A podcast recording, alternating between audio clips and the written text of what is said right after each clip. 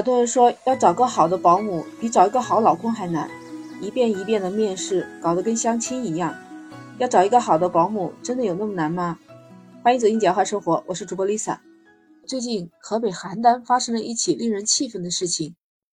事情是这样的，在河北邯郸有一个一岁的宝宝，他们家需要请一个保姆来照顾这个孩子。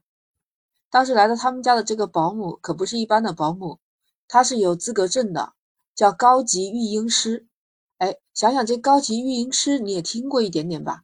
就是他们是经过专业培训、考试合格了以后才能拿到这个证的吧？对吧？那孩子的妈妈就非常的信任有这样资质的人到他们家来做保姆。但令人想不到的是，有一天啊，保姆就告诉这个妈妈说：“你不用管孩子，我会尽力照顾，但是如果照顾不好，我也没有办法。”孩子妈妈一听这句话，就琢磨出来，感觉不对呀。他赶紧去看看孩子的情况，结果不出他所料，孩子重度昏迷，怎么叫都叫不醒了。这妈妈就急了，立马把孩子就送到医院进行抢救。幸亏抢救及时，孩子是救过来了。你知道保姆是怎么说？保姆说是宝宝自己打开药瓶误吃了他的安眠药。是这样，这个保姆说他有焦虑症，所以他随身就带了有安定。安定它是一种治疗重度失眠、焦虑症的药物。之前我也听说过，那就是安眠药，对不对？孩子就是吃了他的这个安眠药才产生了昏迷。这宝妈说，安定这个药非常苦，这么苦的药，你就是硬塞给孩子，孩子也不见得吃得下去。他又怎么会误吃呢？所以这个保姆的话明显有漏洞。目前警方已经在调查这个事故的起因了，具体结果还等警方通报。但是回想起来会有点后怕呀。现在就一个孩子，孩子又是家庭的唯一重中之重。本来家长就是害怕照顾不好孩子，才会请保姆，结果险些让孩子丢了性命。我之前有个邻居，他当时生了小孩还不到一岁，他就准备搬到另外一个地方，就好照顾一点，离工作地方近一点。有好几天他都在家里收拾东西啊，准备搬家那些的。我去帮他收拾东西的时候，哎，我没看到孩子，我就问他小孩呢？他说孩子在家里，呃，有保姆带着。我说怎么放心啊？保姆一个人带着，你们在这收拾东西。他拿着手机对我指指，我一看，他一边收拾东西，一边在看监控呢。看着他这样，我觉得也挺无奈的。他这个是周末收拾东西还算好的，那如果是上班的时间，那怎么办？那不能一边上班一边去看监控啊。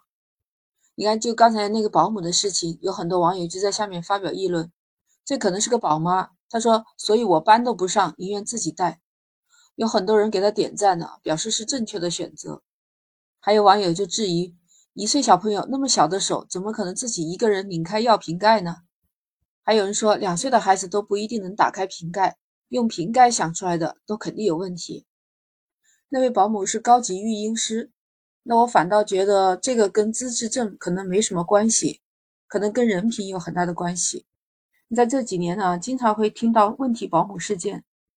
之前不是有个说保姆把孩子推倒，拎起来又是打屁股，又拎耳朵，还有用鞋底扇他脸，一直殴打了十多次，就是因为这两岁的孩子尿裤子，没有听保姆的话。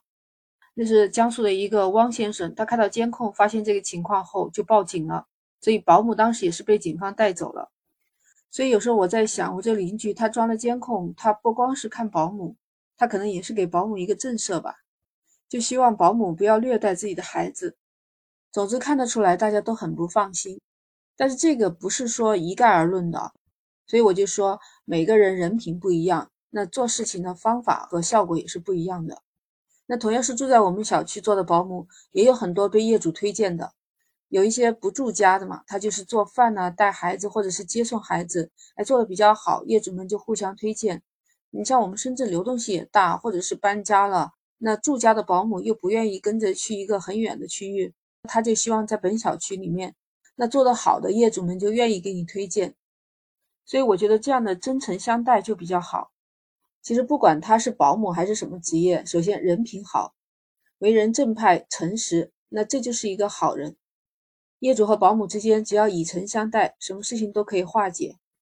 毕竟都是希望照顾好孩子嘛，就每个人的出发点有时候会不一样，有可能会有相互碰撞或者是不理解的时候。那大家相互沟通，信任最关键。所以其实希望在保姆这个行业能更加的规范完善，业主也会更加的放心和信任他们吧，这样也能让双方的生活变得更和谐、更幸福。那 Lisa 今天就聊到这儿。